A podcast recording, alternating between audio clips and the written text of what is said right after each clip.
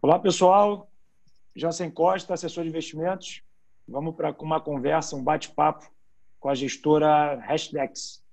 Para quem não conhece, a Hashdex é uma das gestoras aqui no Brasil é, que tem em seu portfólio criptoativos. Vamos começar uma série, uma série de entrevistas e conversas com assets. Resolvi colocar a Hashdex nesse primeiro, primeiro bate-papo porque temos um evento importante no mercado de criptoativos e nada melhor que eles aqui para nos ajudar a desmistificar esse processo. Trouxe aqui o Samir. Samir é um dos sócios da casa, da Asset. Ele vai explicar um pouco sobre a casa e um pouco sobre criptoativos. Samir, tudo bem? Boa tarde. Como é que tudo você está? Prazer falar com você aí. Obrigado pela presença de vocês aqui na, na, na entrevista, na conversa. Vamos começar pelo que todo mundo quer saber. Quem é o Samir? Se apresenta um pouquinho para a gente conhecer você, para depois a gente falar sobre todo mundo quer saber, um pouco mais sobre criptoativos. Legal. É, então, eu sou, eu sou sócio e diretor de tecnologia da Hashdex, tá? Então, eu estou na Hashdex desde o comecinho dela ali, no, no começo de 2018. É, comecei minha carreira no mercado ali em 2011, onde comecei a trabalhar com, com negociação eletrônica, né? Com, com negociações em alta, alta frequência. Montei uma, uma prop trading, né? Como se fosse um fundo de investimentos é, para investir o nosso capital próprio dos sócios. É, trabalhei isso até 2013, mais ou menos. Depois eu fui para a ATG, que é uma provedora de, de software de electronic trading para grandes gestoras e corretoras ali. É, então, trabalhei um tempo lá também desenvolvendo algoritmos para o mercado tradicional e trabalhei também alguns anos construindo uma nova bolsa de valores aqui no Brasil, né, que estava sendo construído para competir com a B3. E aí, comecei a, conhecer sobre criptoativos, né? Comecei a entender esse meio e me apaixonar por isso e, e por isso que eu decidi me juntar à Hashdex ali já no começo dela. Então, e, e tô, tô na Hashdex então há dois anos aí. Legal, legal. Bom, é bom, bom que você está falando sobre a sua paixão, né? Eu acredito muito que a paixão move os desejos e move o nosso futuro de maneira muito objetiva e clara, né? E um dos meus objetivos aqui é, mostrar e, simplificar a maneira com que as pessoas olham para os criptoativos hoje. É, vocês são parte dessa, desse meu interesse sobre o ativo é, e a maneira que claramente vocês explicaram para mim aqui na, na Fatorial, é, eu estou querendo levar para o público através desse podcast, através dessa, desse bate-papo, essa, essa, essa entrevista. É, eu sou suspeito para falar e quero deixar vocês falando da mesma maneira que eu entendi e conheci o produto, tá, Samir? Então, obrigado mais uma vez aí para a gente começar esse bate-papo. Vamos começar aí. Como é, como é que, qual é o conceito aí da Hashtags? O que, que a Hashtags busca através dessa maneira de investir em criptoativos? Legal. É, então, assim como, como você falou, a, a, esse mercado de criptoativos ali, como, como, teve muita polêmica, muita bolha, muita, muito golpe, né, muita pirâmide, tem muito preconceito sobre isso.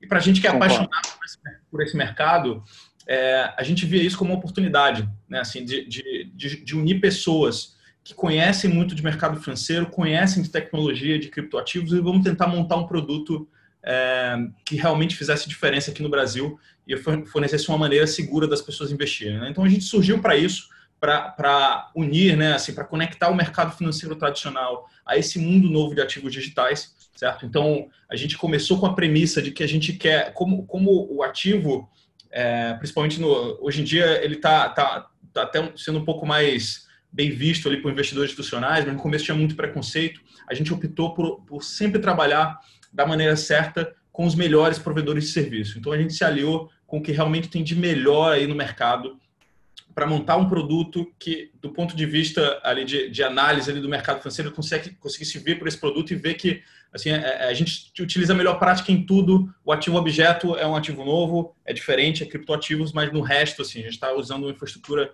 bem tradicional que as pessoas já estão acostumadas, com os parceiros que elas já estão acostumadas, né? Então, foi por isso que a gente surgiu. Então, a gente é um time que une é, é essa experiência e paixão por finanças e tecnologia, né? E nossa primeira pergunta foi exatamente assim, como fornecer acesso às pessoas de forma inteligente a esse mercado. Né? E para a gente, nossa premissa básica é partir de um produto que seja simples, seguro e regulado. A gente precisa dessas Legal. três.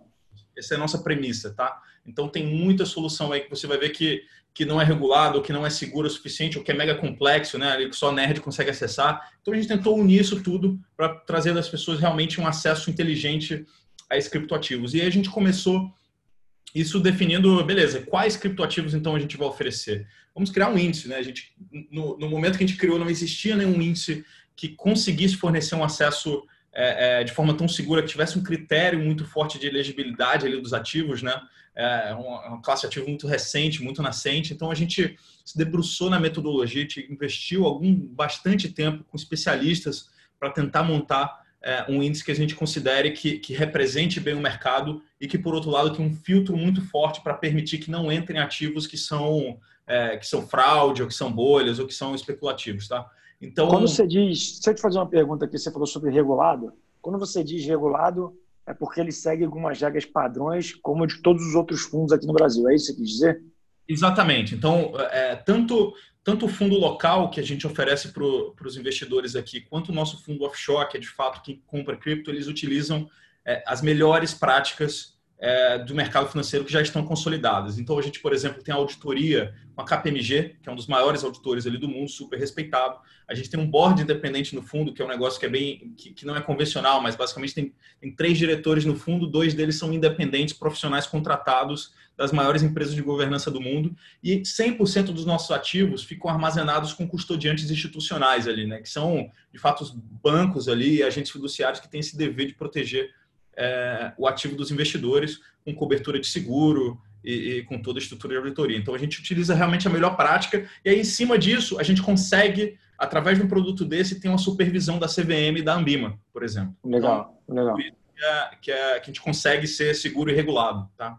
E, e, quando você diz simples, é porque evita da pessoa ter que abrir uma conta numa corretora, nessas corretoras que sempre tem um escândalo que acontece, alguma coisa que, que acontece nesse movimento. Então, você, o investidor ele tem uma maneira simples porque você entende que comprando uma cota de fundo regulado igual a outro fundo, basicamente ele tem acesso ao produto sem muitos problemas como qualquer outro fundo de ações, certo? Exatamente. Ele vai investir como ele investiria em qualquer outro fundo de ações ali, o multimercado, exatamente igual na corretora que ele já está acostumado. É, o fundo está disponível na XP, então ele, ele vai ter, assim, vai, vai investir da mesma forma que ele investiria em qualquer produto. E, por outro lado, se ele fosse investir diretamente em cripto, tem vários desafios hoje em dia. Né? Assim, ele, ele teria que entender um pouco mais o que está fazendo para conseguir entender os riscos, compreender os riscos que ele está correndo. Então, é, a nossa forma é muito mais simples, né? Sim, bem mais. Legal? Bem mais. Legal. E aí a gente construiu essa metodologia, né? Então, primeiro a gente teve que definir, fazer uma auditoria muito forte nas exchanges que negociam esses ativos para a gente conseguir, é, é, obviamente, só considerar aquelas exchanges que têm um bom nível de credibilidade de regulação. A gente teve que é, fazer auditoria nos custodiantes, né, que suportam os ativos digitais. A gente coloca filtros ali é, de liquidez nos ativos para realmente filtrar os melhores ativos, o que tem melhor representação de mercado. E aí a gente criou esse índice que é o HDAI, né? o Hashdex Digital Assets Index. Se você digitar no Google HDAI, você vai achar e vai conseguir acompanhar a cotação do nosso índice. Tá? Ele é, é um índice que, é, que ele é publicado pela Nasdaq, então é, é ele está disponível em qualquer plataforma, no Bloomberg, ou, ou Yahoo Finance, Google Finance, TradingView, consegue acompanhar. É, Para quem não entende o que é um índice, você criou basicamente o índice Bovespa dos criptoativos. É isso? Exatamente. Exatamente. Legal. Legal. Então é mais fácil a pessoa seguir e acompanhar. Exatamente. E, e, e, tem aquela filosofia, né? Ao invés de você escolher os vencedores ali, se você vai comprar é, Petrobras, Vale, Itaú, Ambev, né? Você simplesmente compra o mercado inteiro. Né? Quando você compra um índice, né? Quando você compra um veículo, um fundo que investe através de um índice, que tem uma metodologia de investimento passivo, você está comprando o mercado inteiro, tá? Então essa é a Sim. filosofia é, que a gente explora nas nossas teses aqui, tá? Legal, legal. E aí, com base nisso, a gente criou, é, a partir desse índice, a gente criou um fundo, certo? Que é um fundo lá em Cayman, né? um fundo offshore, é, que ele investe diretamente nesses criptoativos do índice, tá? Que é o Hashdex Digital Assets Index Fund. E a gente construiu uma série de fundos brasileiros, tá? É, que são, são fundos multimercados brasileiros que replicam esse índice através desse investimento indireto no exterior, no fundo no exterior, tá?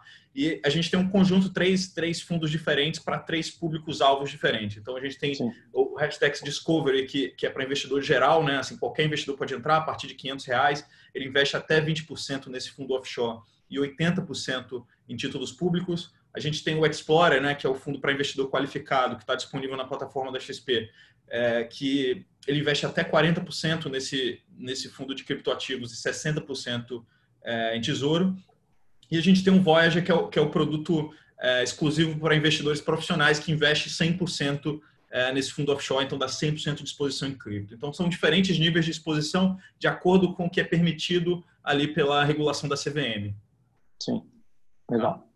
Com toda a segurança da custódia separada, não ter que se preocupar em guardar senha nenhuma, aquele negócio que é completamente esquisito para aquele que é um leigo no mercado. Exatamente. Como custodiantes, a gente só usa os melhores ali do mercado. Então, nossos custodiantes de criptoativos especificamente né, são é, Coinbase, Kingdom Trust, BitGo e a gente está começando agora um relacionamento com a Fidelity também. Então são realmente Uau. os melhores custodiantes ali do mundo de criptoativos. Todos eles oferecem, além de obviamente toda a segurança e o balanço deles por trás daquilo para garantir aquele negócio, eles oferecem a pólice de seguro. Então se no caso extremo que, que os ativos assim foram hackeados, alguém, alguém rouba, tem seguro ainda para cobrir aquilo. Tá? Então realmente a gente se preocupou em ter o, o... máxima segurança. Segura, exatamente.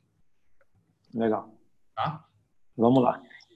É, a gente falou então sobre os fundos, e aí a pergunta que a gente, que a gente sempre recebe das pessoas, assim, um ativo tão volátil, né? A gente vê é, é, o preço subindo, caindo toda hora, e as pessoas se perguntam se existe um nível seguro é, de criptoativo no seu portfólio. Sim, existe. Assim, é, é, obviamente a gente está falando de um, investi de um investimento responsável, de uma proporção pequena do seu portfólio. A gente tem um artigo legal ali do nosso é, gestor de portfólios do, do João Marco, é, que ele justamente ele vai explicando né, como que você pode calcular, é, de acordo com seu nível de risco, quanto que você consegue colocar de criptoativos no seu portfólio, sem que isso mude muito o perfil de risco daquele seu portfólio, né, a volatilidade daquele portfólio. Então, é, eu aconselho que as pessoas procurem é, seus agentes autônomos, né, procurem o Jance ali, para ele vai explicar para as pessoas, de acordo com os objetivos dela, quanto de criptoativos cabe no portfólio dela. Então, você, gente... tem alguma, você tem algum número aí na, de cabeça que você possa compartilhar com a gente desse, desse estudo? Exato, claro, assim, o que a gente recomenda em geral é entre 1 e 10%, dependendo do nível de risco da pessoa. É, e o nível de risco da pessoa, ele se reflete no portfólio no, no, na volatilidade esperada daquele portfólio quando a gente constrói. Né? Então, é, é, seriam portfólios ali entre 1% e 20% de volatilidade. A regra de bolso né, que ele desenhou nesse artigo é até bem simples, é a volatilidade que você busca ao quadrado sobre 40. Tá? Na prática, tá. a maioria das pessoas, entre 1% e 5%, de acordo com o seu perfil de risco. Então, se você é um investidor mais conservador, não coloque mais de 1% é, é, nesse tipo de investimento. Se você já é mais arrojado, está investindo por longo prazo, é, ele já cabe um pouquinho mais. O que a gente não recomenda de jeito nenhum é que as pessoas caiam nesses, nessas promessas de retorno garantido é, no curto prazo. E aí teve muita gente que perdeu dinheiro porque vendeu casa para investir em criptoativo, em Bitcoin, até em algumas pirâmides. Então, isso é que, que, que não é aceitável, a gente não recomenda que isso aconteça. Então, tá investe um pouquinho para o longo prazo é, e ela cabe sim, tá? E, e, é muito importante a gente destacar que a diferença entre o, veneno, entre o remédio e o veneno é a dosagem. Né? Então, Sim. calibra de forma responsável. É, que, que... Só para simplificar o que você falou, então, se o cliente ali ele precisa ter mais ou menos um milhão de reais de patrimônio para ele investir na, no produto que é mais arriscado, né, o produto que é 60-40, o mínimo da aplicação, como 10 mil, encaixa ali naquele 1%. Ou seja, você tem um milhão de reais, ele tem ali a capacidade tranquilamente de colocar com o mínimo do aporte, que é 10 mil a aplicação. Então ele consegue fazer aumento da dosagem ali da, dessa, dessa alocação em ativos de, de criptoativos uh, tranquilamente. Então ele não precisa fazer aquele momento de zero com, uma, um aporte muito elevado uh, na, na, carteira. Exatamente. E aí a, a, a, segunda pergunta que as pessoas mais fazem, né? Não, tudo bem, se eu colocar um pouco, isso vai mudar alguma coisa no meu portfólio, né? Vai ser tão pouquinho ali, como é que isso vai é, é, mudar meu portfólio. Faz muita diferença você alocar um pouquinho de criptoativos, né? Então essa simulação, assim, a gente fez uma simulação do que, do quanto que é, é, do quanto que investir um pouco no nosso índice faz diferença no seu portfólio. E, por exemplo, se você investir 1% nesse caso que você, que você mencionou ali, a gente monta um portfólio que é convencional ali, que investe um pouquinho em bolsa, um pouquinho em multimercados, né, um pouquinho prefixado, um portfólio é, padrão ali recomendado pela XP. Se você colocar um pouquinho, 1% de criptoativos, o seu retorno anualizado ele já sobe né, de 11% ali ao ano em média para 12,5%, com a volatilidade Sim. permanecendo basicamente constante. Né? Então, o seu Sharp aumenta muito. Né? Claro. nossa informação ele, ele aumenta de 0,48 para 0,61. Né? É, você manteve o retorno e aumentou, desculpa, você aumentou o retorno e manteve a volatilidade, ou seja, o sonho de qualquer investidor. É, é, o único almoço grátis que a gente tem em finanças. Né? Sim. Né? Então, Muito bom. Isso, essa é a diferença de você colocar um pouquinho. Então, assim, um pouquinho vai fazer diferença assim, no seu portfólio, vai ser positivo para ele. Tá? Muito bom. É, por que isso? Porque os criptoativos são completamente diversificados, né? E, e, e são uma fonte de, de, de, diversificação, porque a correlação dele é, com, com os outros ativos que a gente está acostumado é basicamente zero, né? Então, é, a gente tem uma correlação muito grande entre os títulos de, por exemplo, de renda fixa e até o próprio Bovespa, né? A correlação chega a 50%. É, o criptoativo, a correlação é zero, né? assim, é, é 5%, né? De, de 0 a 100 seria 5. Então, a correlação é bem baixa. Por isso que você consegue, com um pouquinho é, de investimento, ter uma diferença, ter, ter, um efeito tão bom no seu portfólio. Tá? Legal, muito bom.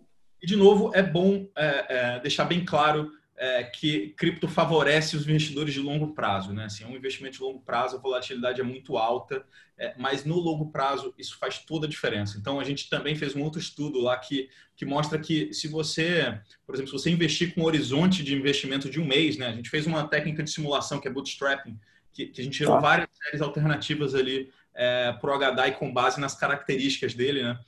E a probabilidade de você perder dinheiro se você investir com um horizonte de um mês é quase 50%.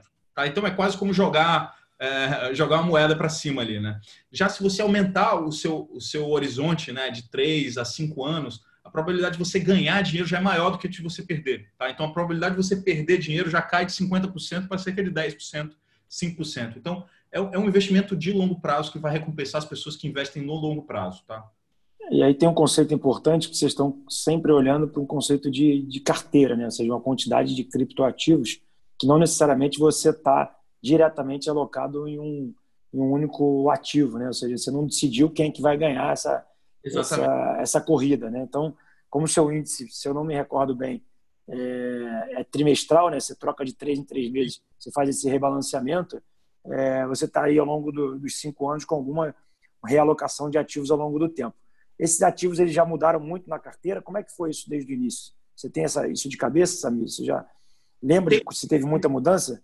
É, é, tem uma mudança considerável, principalmente nos ativos de, de, menor representatividade ali. Então, o nosso índice ele começou com cerca de oito ativos e hoje tem tá. 15.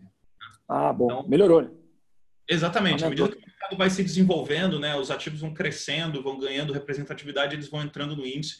E é legal isso você mencionar, porque para o investimento no longo prazo, esse é um mercado tão dinâmico, que tem tanta coisa acontecendo, né, assim, de ano para ano as coisas mudam tanto, que realmente a gente não tem como escolher quem são os vencedores. Então, se você fosse é, é, escolher quais ativos ali comprar diretamente, você teria que estar sempre acompanhando para ver o que está acontecendo, né? E quando a gente e rebalanceando, faz um... né? Olha o trabalho que é rebalancear isso. Exatamente. A gente tem esse trabalho de ficar acompanhando o dia a dia dos ativos, como eles se desenvolvem é, e implementar essa metodologia do índice para dar essa representatividade a longo prazo. Então, você pode ficar tranquilo, segurar é, esse, esse investimento em fundo por 10 anos, que você sabe que se o Bitcoin hoje, que é o, que é o maior ativo de maior representatividade, se no futuro ele mudar e agora não é mais o Bitcoin, é um outro ativo, é, o índice já vai ter rebalanceado automaticamente, você já vai estar exposto a isso.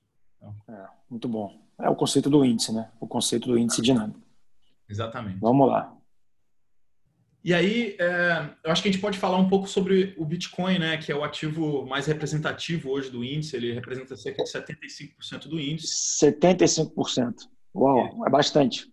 Esse é bastante. foi, se não, se não me recordo aí, é, as pessoas muito falou, falaram sobre esse, sobre esse, sobre esse criptoativo na nossa criptomoeda. Foi aquele que deu origem a tudo, não é isso? Exatamente. Ele foi, assim, foi criado ali é, em 2008, ele que deu origem ao conceito de blockchain e começou toda uma revolução é, é, que se expandiu para outras áreas, né, além do que ela se propôs. Então, tem um monte de gente boa hoje dedicando a vida a desenvolver novas aplicações com base naquela, naquela invenção ali que foi feita em 2008. Então, em 2008. Então, você criou realmente uma indústria é, e uma nova classe de ativos ali. Muito bom. É, aquilo que era só de nerd está virando um produto de investimentos. É o que Exatamente. eu estou entendendo. Exatamente, exatamente. Tá. E, é, e também ele está sendo muito falado recentemente, né? Assim, você, a imprensa está acompanhando, está tendo uma repercussão muito grande porque é, no dia, na segunda-feira, agora, no, no, na madrugada ali do dia 12, né, do dia 11 para o dia 12, segunda para terça que vem, é, ele vai passar por um evento que é chamado de halving, né, que é quando a recompensa, né, a emissão de novas moedas, ela cai pela metade. E aí isso, enfim, tá, tá, ele, isso no passado teve um efeito positivo no preço, e aí as pessoas hoje estão, tão, assim, buscando entender, e é por isso que é, a gente tem visto tanta demanda de investidores perguntando ali sobre, sobre esse evento, tá? Tá, mas deixa eu te fazer uma pergunta aqui, que você falou um termo aí, acho que muita gente não vai entender, e eu também tive dificuldade de entender no, no, no começo. Uhum. É, o que, que é halving? O que, que é esse processo? Eu sei que você vai explicar, no, no, já vai, você deu meio que um spoiler aqui do final, é, mas basicamente vamos, vamos, vamos falar já um pouco o que, é rapidamente o halving, essa questão da recompensa. Quem é que é recompensado na rede, né? Ou seja, explica um pouco, acho que é melhor entender um pouco o Bitcoin para depois a gente entrar na, no conceito do halving, porque o halving, pelo que eu tenho lido, pelo que eu tenho visto, como você bem falou, é, o Bitcoin, ele, ele, a tendência de emissão de novas, novas quantidades de moeda ela vai cair. Isso Sim. tem gerado um, esse burburinho aí do mercado. Mas para quem não conhece Bitcoin, o que, que, que, que é Bitcoin? O que, que é isso, hein? Claro, vamos falar sobre o Bitcoin um pouco. Assim. O Bitcoin ele foi criado é, para ser um mecanismo puramente distribuído ali, peer-to-peer, -peer, né? é, de dinheiro eletrônico. Então, ele, ele, ele existe para facilitar o pagamento entre duas pessoas sem a necessidade de instituição financeira. Tá? E aí, isso obviamente traz várias vantagens e desvantagens. Né? Então, por exemplo, o Bitcoin, é, você fazer um pagamento usando o Bitcoin é muito mais barato do que se você utilizar, por exemplo, uma rede de cartão de crédito, tá? como a Visa ou Mastercard. É muito mais barato. Ele custa, por exemplo, hoje ele custa em média cerca de 15 centavos por transação. Então, se você quiser, se eu, se eu quiser enviar um dinheiro para o Jansen, Jansen, por exemplo, que seja, pode ser um real ou um milhão de reais, eu vou pagar a mesma coisa, que é 15 centavos de dólar, que é a média que eu tenho pago. Já ou se seja, gente... não tem spread. Ou seja, não tem spread, é só entregar lá vai custar 15 centavos de dólar. Exatamente, não tem aquela taxa do cartão de crédito que hoje cobra entre 2% e 5% ali da pessoa, não tem é, é, o spread que você teria nas remessas internacionais, né? Isso é um ponto importante. O Bitcoin você pode mandar para qualquer lugar do mundo, para qualquer pessoa do mundo que tenha uma wallet ali, que é basicamente um aplicativo no celular, tá? E aí ele funciona através de uma rede que a gente chama de blockchain, né? Por que, que é blockchain? Basicamente ele, ele funciona como é, é, cada transação nova que eu faço, né? Então, se eu quiser fazer um pagamento agora, eu abro lá meu celular, escaneio o QR Code do, do destinatário, ele é tão simples quanto mandar um e-mail, né? Então, é realmente você só precisa do endereço do destinatário para mandar é, dinheiro para ele. Você escaneia aquele QR Code, diz quando você quer mandar, e essa transação ela vai para um conjunto de mineradores ali, que eu vou explicar o que, que é depois ali, mas é, basicamente os mineradores eles organizam, eles validam cada uma das transações para garantir que, de fato, é, o Sami tem aquele Bitcoin que ele está querendo mandar ali, tá? E aí ele coloca aquilo num bloco, certo? Ele valida aquele bloco, né, que é um processo computacional complexo ali, que ele, que ele tem basicamente fazer um conjunto de cálculos matemáticos ali de tentativa e erro para garantir, e esse foi desenhado na rede, para garantir que de fato o minerador está investindo dinheiro para dizer que aquele bloco é autêntico, que aquelas transações são autênticas, e, ele encadeia esses blocos no que a gente chama de blockchain, né? Que no inglês é cadeia de blocos, ele corrente de blocos. Então, é, é, é, assim que ele estrutura a rede, tá?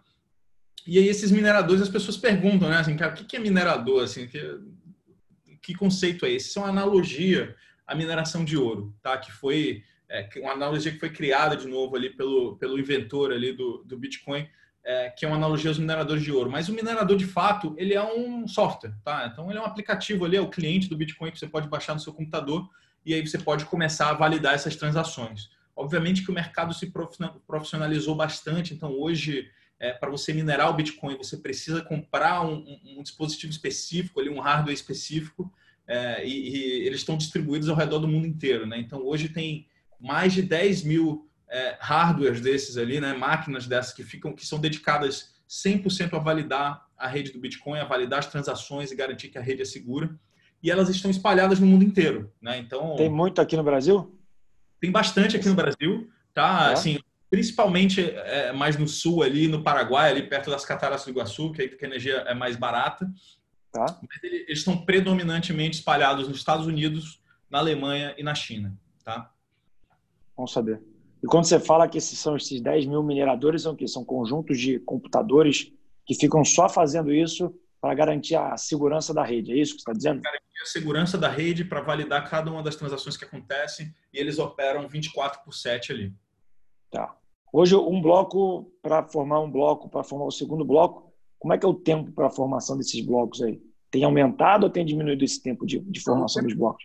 O tempo ele é constante, tá? A cada tá. 10 minutos é, sai um bloco, aproximadamente. É, é, uma estatística que foi desenhada e aí o, mecanismo, o Bitcoin tem um mecanismo interessante é, que ele pode aumentar ou diminuir a dificuldade é, para você gerar um bloco de acordo com o tempo médio que eles estão levando para ser minerados. Né? Então, de tempos em tempos, a rede do Bitcoin, o próprio software do Bitcoin avalia se ajusta. O tempo é, o bloco está sendo minerado. Então, por exemplo, se, se é, a gente, por exemplo, desenvolve uma nova versão é, de hardware que é muito mais rápida que a anterior e a gente começa a achar a solução para esse problema mais rápido e o tempo médio cai de 10 minutos para 4 minutos, a rede do Bitcoin automaticamente vai aumentar a dificuldade é, desse mecanismo de mineração para que o tempo volte a convergir para 10 minutos. Então, é, a gente pode dizer que, que, que, assim, em média, ele é 10 minutos e, e vai ser sempre assim. Tá?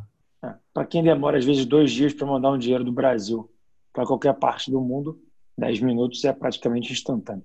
Exatamente, exatamente. Além de ser muito mais barato, né? Assim, quanto de spread você paga quando tem que fazer uma remessa posterior, né? Bastante diferença. E aí esses mineradores eles competem entre si para gerar os blocos. E por que, que eles fazem isso? Né? Eles fazem isso para receber uma recompensa, tá? A recompensa é dada pela taxa de transação, certo? Que cada uma das pessoas que faz um pagamento, ela precisa pagar um pouco da taxa de transação, é o tal dos 15 centavos ali em média que eu estava falando.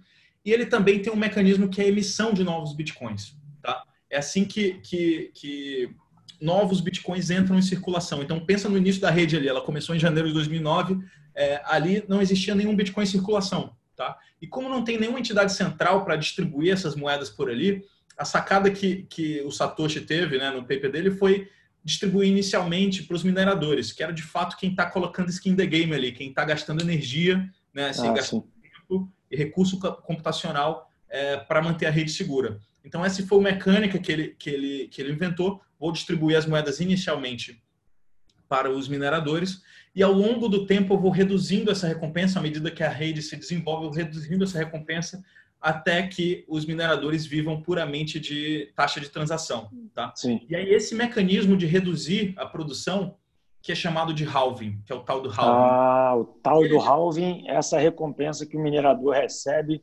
para continuar ali mantendo a rede desses blocos. É isso é, que tá falando. Né? O halving, o halving vem do inglês de dividir pela metade, né? Assim, é o ato de você dividir pela metade. Então, o, o Bitcoin começou ali em 2009. A cada 10 minutos, né? A cada bloco novo minerado, a rede pagava 50 Bitcoins para o minerador, tá? Como recompensa.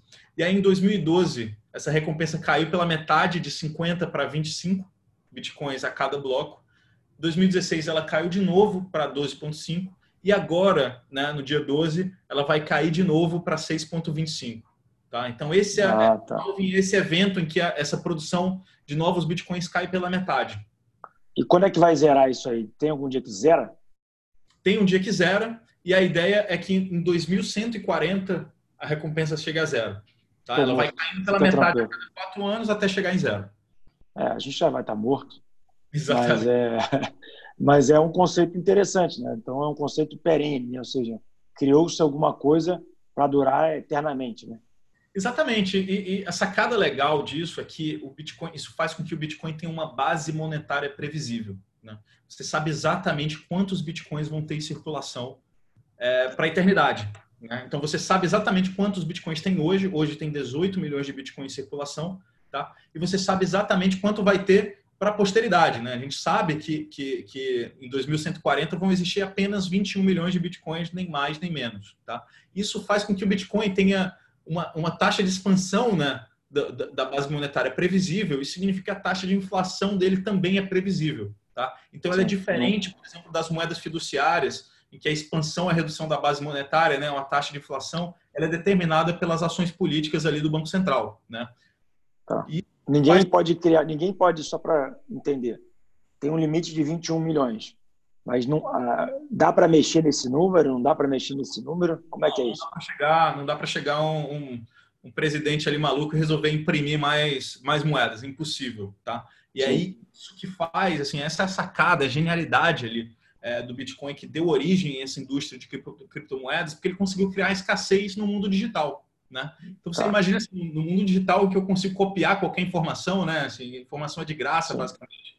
É, como que eu crio escassez? Né? Ele conseguiu ali, através de um, de um mecanismo ali bem, bem específico, ali, eu não vou entrar em detalhes, mas uma mistura de criptografia com teoria dos jogos, estrutura de dados, ele juntou aquela teoria toda e conseguiu montar escassez na forma digital. Tá, tá bom. É, a única moeda, a, a, o Bitcoin, esse conceito de, de blockchain, estão para todos os criptoativos ou Bitcoin é só uma base e outras pessoas criaram melhorias em cima disso? Como é que é esse paralelo entre o Bitcoin e os outros criptoativos? É sempre igual ou muda?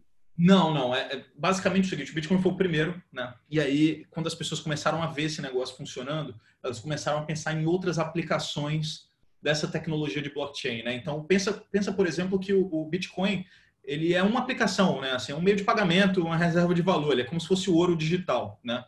Mas tem várias coisas que você pode fazer com essa, com essa tecnologia. Vamos fazer uma analogia para o e-mail, por exemplo. O e-mail lá em 1995 foi a primeira ah. aplicação da internet. Todo mundo achava aquele negócio genial. Algumas pessoas até eram céticas, né? Assim, o que, que, que, que eu posso fazer com e-mail que eu não posso fazer com fax hoje? Por que eu vou usar o e-mail se eu posso usar o fax? Né? Então esse é o, é o ceticismo ali é, que é normal com novas tecnologias. E aí a internet permitiu que várias outras aplicações surgissem, né? Ali o navegador, é, tem o YouTube hoje em dia, tem o Zoom que a gente consegue falar com qualquer pessoa ao redor do mundo inteiro. Então isso permitiu que, que, que o e-mail foi só a primeira aplicação na internet. Depois disso, Sim. várias outras surgiram. Blockchain é a mesma coisa, né? Assim, o blockchain é a internet do valor, é uma nova internet que está surgindo. A primeira aplicação dela é o Bitcoin, que é um meio de pagamento e é um ouro digital, mas tem várias coisas surgindo a partir daí. Legal. Muito bom. E aí, assim, o, o, legal do halving é que isso desperta a atenção de muita gente, né? Por quê? Porque nos eventos anteriores, é, o Bitcoin teve uma apreciação muito forte de valor. Então, em 2012 teve o primeiro halving, o, o preço do Bitcoin subiu cerca de 82 vezes, né, de um período para o outro. Em 2016 teve outro evento de halving, né, o preço subiu mais 11 vezes ali. Então, as pessoas esperam, né, tem, tem aquela expectativa de que agora vai acontecer de novo, aquele, esse ciclo de valorização. Por isso que tem tanta tanta gente falando ali, principalmente na mídia especializada ali de cripto, você vai ouvir que esse é o assunto do momento, né? É por isso que a gente, um dos motivos que a gente está fazendo isso é porque aumentou a demanda para entender esse processo. Eu não conhecia, confesso. Uhum. É, isso vai acontecer na próxima segunda-feira e acho que muita gente vai gostar de ouvir esse esse podcast e ver essa apresentação aqui que a gente está é, colocando também no YouTube é, sobre o que é esse processo de house, né? Isso, isso. E o legal é que assim, a gente, é, é, por causa de todas as teorias que existiam ao redor do halving, né, o que, que ele representava e qual seria o impacto disso no preço, a gente parou para estudar. Né, então, juntei com, com, com, o João Marco, nosso gestor de portfólio, para a gente estudar realmente essas teorias e tentar entender qual é qual vai ser de fato o impacto do halving. Né?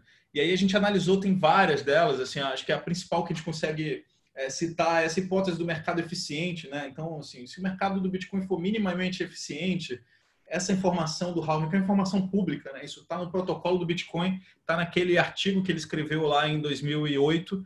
Então, é uma informação pública que todo mundo já sabe e todo mundo teve tempo para se preparar. Então, a primeira, primeira impressão que a gente tem é que, assim, não, como é um evento público, isso não deve ter um impacto no preço tão relevante nesse curto prazo, tá? Assim, diferente do que muita, muita gente tem, tem advogado por aí. E a gente tem que tomar muito cuidado quando a gente fala de criptoativos, porque as pessoas tendem é, é, especular, né?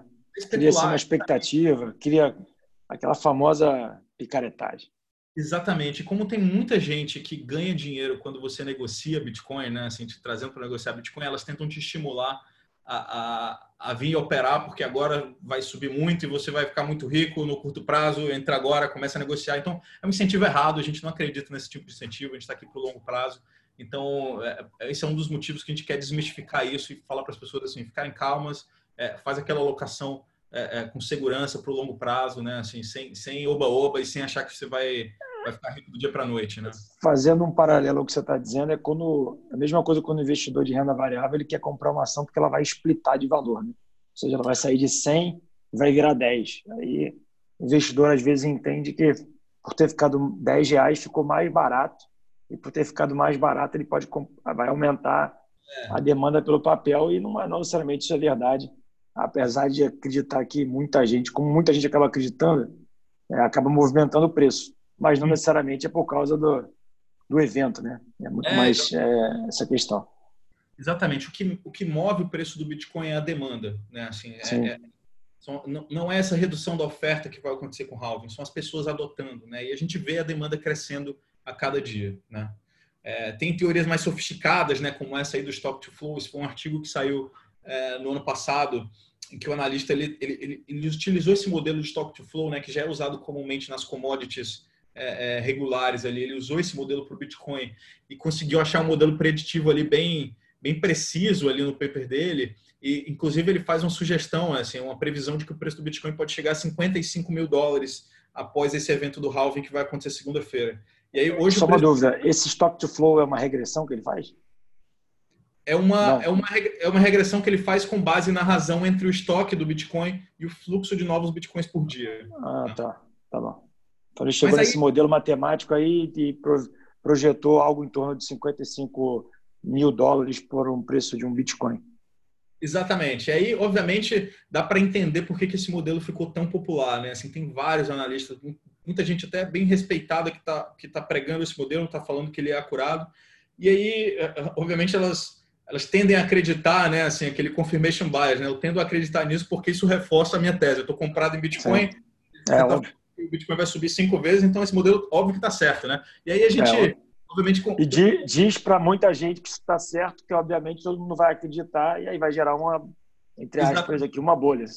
Só que aqui na Hashdex a gente a gente prega por um negócio muito importante para a gente, assim, um valor muito importante para a gente é a, é a honestidade intelectual, né? Então a gente é, olha todo esse oba-oba no mercado de cripto, a gente tenta ter uma visão é, sólida e responsável sobre isso e passar para os nossos investidores uma visão é, é, bem, bem, honesta sobre isso. Então a gente parou e, e, e foi replicar esse modelo é, no nosso laboratório aqui. Né? Então a gente pegou aquele, aquele paper dele, a gente replicou e a gente achou é, falhas fundamentais ali naquele modelo. Tá?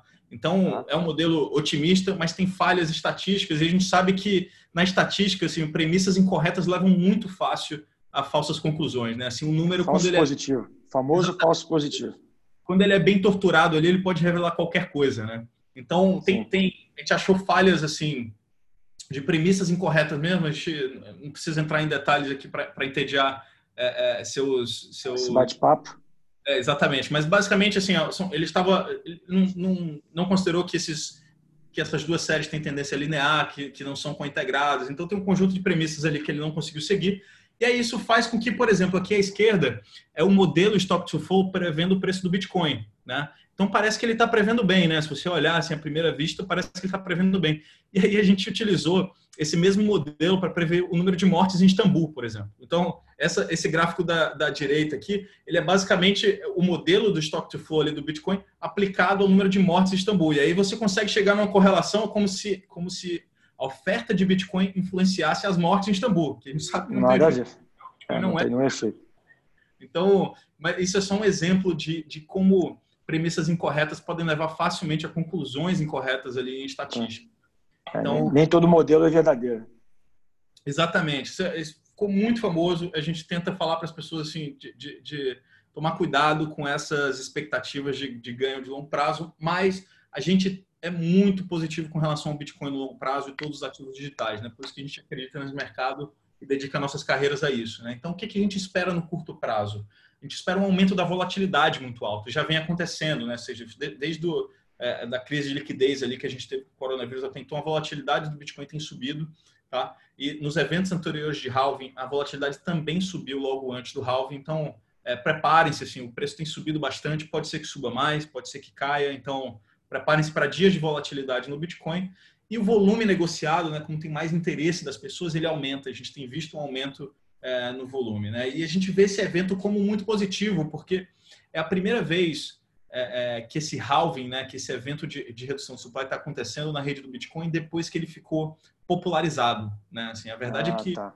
em 2016 pouca gente sabia o que, que era Bitcoin. Hoje em dia, todo mundo já ouviu falar do Bitcoin de alguma forma, né? Assim, pode ter uma opinião boa ou ruim, mas todo mundo tem uma opinião sobre Bitcoin, né? E... É quase como se fosse a bolha do milênio em 2000, né? Ninguém Exato. sabia nada antes, mas agora todo mundo já sabe o que, que é, todo mundo chama a atenção todo mundo já sabe o que é e está todo mundo buscando explicação do que é esse evento e está todo mundo conseguindo agora entender por que, que o Bitcoin é tão escasso. Né? Assim, o halving ele é, ele é um mecanismo essencial para fazer com que o Bitcoin seja muito escasso, tá? Então, Legal. eu acho que isso educa mais as pessoas e, e faz com que elas vejam a, a, as vantagens ali do Bitcoin. E aí a gente cai assim, por que, que, por que, que eu devo investir em Bitcoin e criptoativos, né, assim, em geral? É, já que, assim, no curto prazo a gente sabe que tem volatilidade, por que, que eu vou investir no longo prazo nesse negócio?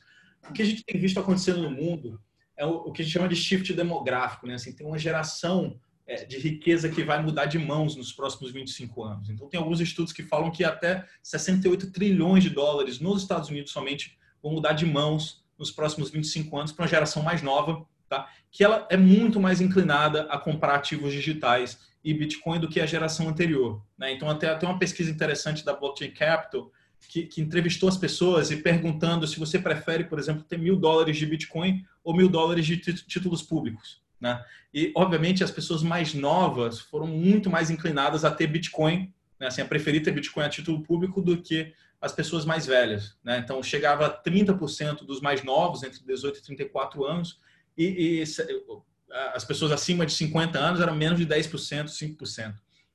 Então, você vê a, a, diferença de geração, né? E você pode ver isso no dia a dia, né? Ver como quanto tempo as pessoas mais idosas levaram para adotar a internet, né? Ah. usar celular. Meu pai até hoje não, não gosta de usar celular, né? Então, é, isso, isso é natural, normal. qualquer tecnologia, né?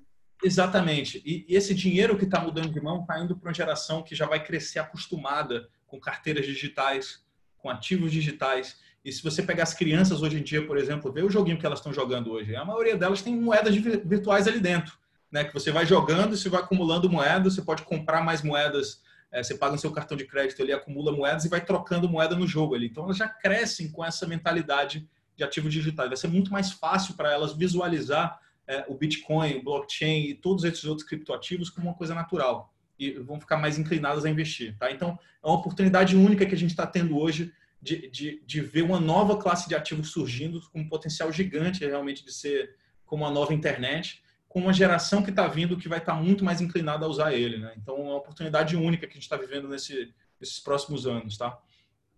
Muito bom a cidade. É, exatamente. Tem várias. E essa, e, e essa tese, quando você fala sobre Bitcoin, é que você entende que a reserva de valor nessa nova geração, é, é, é, é elas entendem que é o Bitcoin essa reserva vis-à-vis aí os títulos públicos Exato. e qualquer outra coisa, né? Pensa num millennial aí que, que nunca viu uma barra de ouro, provavelmente, aí na vida dele, né? Assim, ele vai estar muito mais inclinado, quando a gente está falando em reserva de valor, a comprar um Bitcoin do que ter uma barra de ouro em é. casa. Ele não precisa tocar, né? Ele já viveu a geração que não, não, não é o toque que vai fazer com que valha mais ou que valha menos, né? Então, Exatamente. É, é muito bom esse, esse, esse, paralelo aí que você está você tá fazendo entre esses dois ativos. É isso. O, o, tem várias teses com relação ao Bitcoin, né? Hoje aqui a gente ouve mais, a mais popular é do ouro digital. É, mas a verdade é que tem várias teses, desde de micropagamentos né, na internet. Ah, tem aquele pessoal mais anarquista que acha que isso vai substituir a moeda fiduciária. A gente não necessariamente acredita nisso, mas existe essa tese. Tem a tese de, de, de hedge contra a inflação e descorrelação. Tem várias teses com relação ao Bitcoin. E a verdade é que se qualquer uma delas é, for bem sucedida né, e se materializar, a gente vai ter uma apreciação significativa no preço do Bitcoin. Né? Então, se o Bitcoin virar, por exemplo, 10% do que o ouro é hoje, a gente está falando de uma apreciação de até cinco vezes no preço do preço do Bitcoin hoje. Né? É, se, ele, se ele chegar a, a ser 10% é, dos títulos hoje que estão rodando a juros negativos, né, que quer, quer reserva de valor maior do que você pagar é, uma pessoa, né, assim, para tomar uma dívida dela, né, assim, ela vai tomar uma dívida de você e você ainda vai pagar para ela, para ela ficar Sim. com o seu dinheiro, né, assim, que reserva maluca, né? É, transferência de, de dinheiro para aquele que guarda, né? O cara guarda, empresta e recebe menos do que emprestou. Exatamente. É o que está acontecendo, né? Tem alguns trilhões dessa maneira, né? Tem alguns trilhões e, e assim, se 10% disso, ao invés de ser armazenado com título com juro negativo, for armazenado com Bitcoin, a gente está falando também de uma apreciação de 10 vezes, né? Então, se substituir dinheiro, então, assim, nem precisa é, ser mais anarquista e achar que isso vai substituir o dólar, que é a nova moeda. Se ela tiver 10% de penetração no mercado de dinheiro, né, a gente está falando de apreciação já de 50 vezes. Então, é, é, tem um potencial gigante. A gente está vivendo realmente um tempo único assim, de ver o Bitcoin amadurecendo e, e se desenvolvendo. E a gente tem visto cada vez mais investidores institucionais reconhecendo esse papel do Bitcoin no portfólio, reconhecendo ele como uma potencial muito bom de ser uma reserva de valor, né? Assim, recentemente, essa semana a gente teve o Paul Tudor Jones, né, que é um grande investidor ali dos Estados Unidos. Ele divulgou uma carta explicando por que, que ele está investindo no Bitcoin. Né? Isso foi um evento muito positivo. A carta dele é bem legal. Assim, eu recomendo quem quem tiver mais curioso sobre a visão dele do mundo dar uma olhada naquilo lá. É, a gente ah. teve o, o Medallion, né, que é, o, que é um fundo super famoso ali da Renascença, que, que fez uma mudança ali no, sua, no seu regulamento e fez o lá na SEC para conseguir investir em criptoativos. Então, assim, tem, tem vários investidores institucionais já vendo o benefício disso, tá? É... E quanto mais pessoas estiverem falando e mais pessoas com, com poder de, de entendimento, né, mais fácil e mais líquido vai ficar o ativo. Né? Com certeza. É, sem dúvida, sem dúvida. E isso vai tirando um pouco o preconceito até das pessoas, né? Porque, cara, se o Paul Tudor Jones está investindo é, em criptoativos, se a, o, a Renascença está investindo em criptoativos, é, isso pelo, no mínimo leva as pessoas que têm mais preconceito a refletir sobre a decisão delas, né? Assim, de ignorar. A se questionar, eu diria. Eu diria que se questionar, foi o que eu fiz. Exatamente. Entender aí. É, e aí a principal crítica que a gente vê dessas pessoas mais céticas é, é, é com relação à volatilidade. Né? Assim, ah, mas a volatilidade é muito alta, não dá para usar isso como reserva de valor. Né? A gente teve até uma frase recente aí do Ray Dalio é, em Davos agora em 2020 falando que assim o Bitcoin ele não funciona como meio de troca e nem como reserva de valor porque ele é muito volátil hoje, né? Você tem que ficar longe dele. É, mas a verdade é que essa volatilidade ela tem reduzido ao longo do tempo e ela reduz à medida que a adoção aumenta. Né? Então isso faz parte é, se você comparar, por exemplo, é, com o ouro na década de 70, você vai ver um comportamento muito parecido. Então, eu não sei se todo mundo sabe, mas na, no, é, o, o, paradigma que a gente vive hoje é, de moedas fiduciárias, ele surgiu no começo da década de 70 com o fim, fim do Bretton Woods. Né? Antigamente, o dólar tinha um lastro direto com ouro, né? ele era conversível direto num peso de ouro. Então, é, ele era basicamente completamente atrelado e o ouro tinha um preço fixo em dólar. Né? E aí, no começo da década de 70, com o choque lá de Nixon, ele acabou com, essa, com esse lastro tá? e passou a emitir dólares puramente na confiança dos Estados Unidos de pagar é, suas dívidas e o ouro passou a ter um preço flutuante. Né? E se a gente olhar o comportamento do preço do ouro na década de 70, é muito parecido com o comportamento do Bitcoin hoje. Né? Assim, é é, foi, um, foi um ativo que teve uma volatilidade gigante na década de 70. Ele chegou a cair entre 75 e 76, chegou a cair quase 50% do valor, então é muito similar com o que aconteceu é, do Bitcoin, né? Assim, então pense o seguinte: Bretton Woods aconteceu, teve uma bolha, o preço do ouro subiu muito, depois essa bolha estourou, o preço caiu quase 50%, similar ao que aconteceu com o Bitcoin ali. É, 2017 teve uma bolha de valorização, 2018 essa bolha desinflou, o preço do Bitcoin caiu quase 80%, agora está recuperando um pouco mais.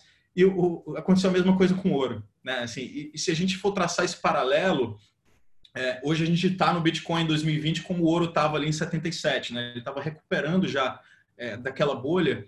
E ao longo do tempo, né, assim, quem comprou ouro em 77 foi muito bem sucedido, foi uma tremenda oportunidade de investimento. Né? O ouro saiu de 200 dólares até 900 dólares ali em 10 anos, e ele, desculpa, em 3 anos ele chegou a 900 dólares e hoje está em 1.800 dólares. Né? Então, é, teve uma cor de apreciação bem, bem, bem significativa. Quantas vezes foi? De 200 para quanto que você está falando?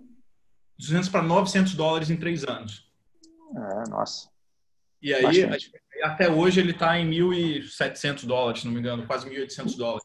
Então, isso é reserva de valor, né? Assim, obviamente, você tem que você tem que confiar no valor que ela vai que ela vai ser conversível no longo prazo, que ela vai manter o seu valor. E toda reserva de valor no começo, nos seus primeiros anos ali se desenvolvendo, é normal que tenha uma volatilidade, né? Aconteceu com ouro e está acontecendo agora com Bitcoin, mas a volatilidade ela vai reduzir ao longo do tempo à medida que as pessoas vão adotando, tá? Então essa é a visão que a gente tem hoje, tá? Tá bom.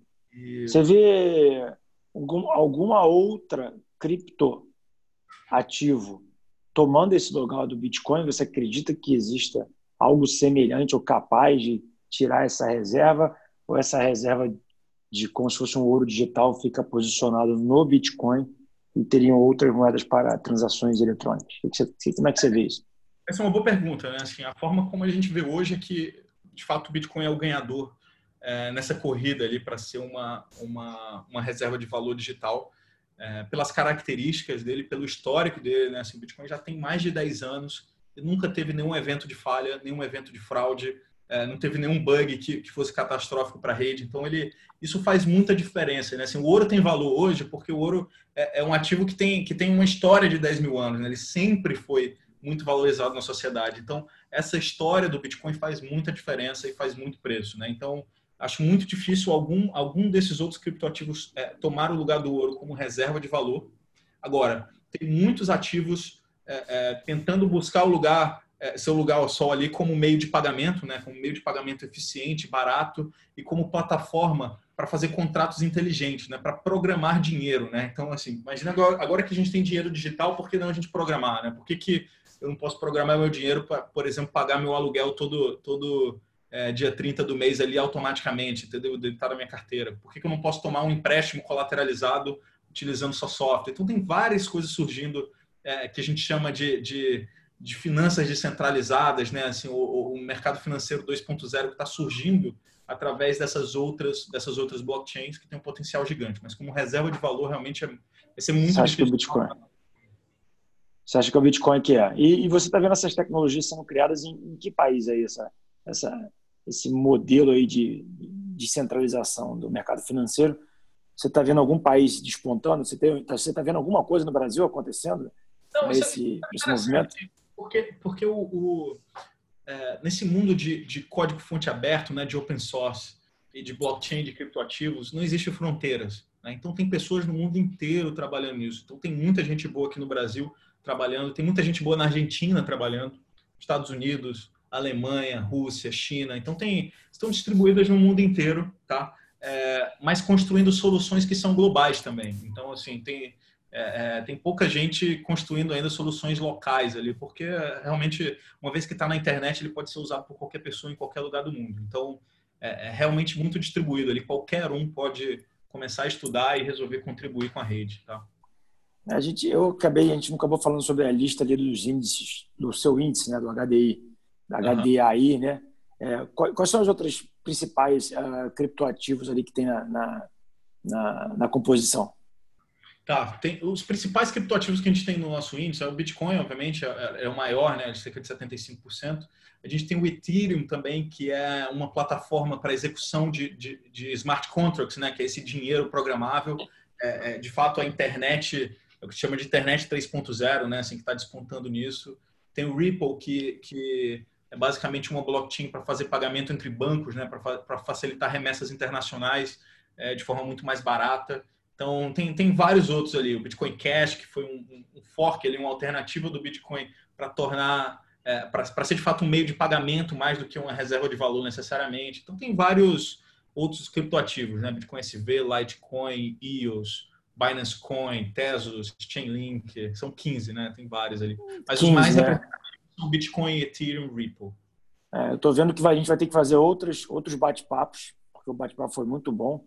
É, deu para quebrar mais, mais uma vez aqui, mais profundo, o preconceito com relação a esses criptoativos. É, vale frisar que a segurança, né, desde que a gente começou aqui no nosso bate-papo, a segurança ela é diferente de colocar numa corretora, né? Você não precisa se preocupar com essa questão do controle e, efetivamente, você não precisa descobrir quem é o novo, a nova, a nova criptoativo, né, que vai ser o grande vencedor, né? Porque uma vez que ele passa pelo seu controle ali do índice, ele naturalmente ele vai ganhando espaço e o outro vai perdendo sem ter que, ter que fazer nenhum rebalanceamento. Tudo é automático. Não é isso? Exatamente, exatamente. É, você deixa com a gente esse trabalho de, é, de manter e garantir que você está tendo uma representação boa do mercado. Tá? Então, hoje esse índice cobre 95% do mercado de criptoativos de uma maneira extremamente segura, né? usando as melhores práticas, que elas não estariam acessíveis para você, investidor é, menor. Se você quiser colocar é, é, sei lá, 20 mil dólares, 50 mil dólares, 100 mil dólares, essas soluções são muito caras de armazenar de forma segura. E a gente, por ter um fundo, a gente consegue ter um ganho de escala e pagar esse custo de armazenamento seguro. Né? Muito bom, muito bom. Bom, Samir, eu vou te agradecer aqui, deixar você fazer o fechamento aí da, desse nosso bate-papo e agradecer aqui por ser todo esse momento aqui de, de mudança de, de, de, situação aqui no Bitcoin, né? as pessoas se interessando mais, você se colocou à disposição para esse bate-papo. É, com certeza as pessoas vão, vão, me perguntar mais, eu vou, vou, atrapalhar mais um pouquinho vocês no dia a dia é, e deixar aí uh, aberto para você fazer o fechamento e também dar o, o, site de vocês, como é que as pessoas podem encontrar uh, mais informações sobre o, o fundo da Hashdex. Legal, obrigado, Jansen. Um prazer aqui falar com você é, um pouquinho mais sobre criptoativos né, e educar ali as pessoas. É, a gente está à disposição caso é, a gente precise fazer outros eventos ali, conversar mais com os investidores. É, Para falar com a gente, entra no nosso site, hashtags.com, nossas redes sociais ali, pode buscar hashtags no Instagram, no Twitter, é, no Facebook. Todas as informações sobre os fundos estão lá no nosso site. É, o fundo Hashtags Explorer para investidores qualificados está disponível na plataforma da XP via os agentes autônomos. Então, é um prazer falar com você. A gente está disponível aí. Qualquer coisa, pode falar com a gente. Obrigado, prazer é meu. Eu te agradeço mais uma vez. Bom, pessoal, eu vou ficando por aqui. Quem tiver mais interesse, manda mensagem para o Samir, manda mensagem para mim e a gente se encontra no próximo uh, no YouTube ou aqui no podcast. Um grande abraço a todos e até a próxima. Tchau, tchau. Tchau, tchau.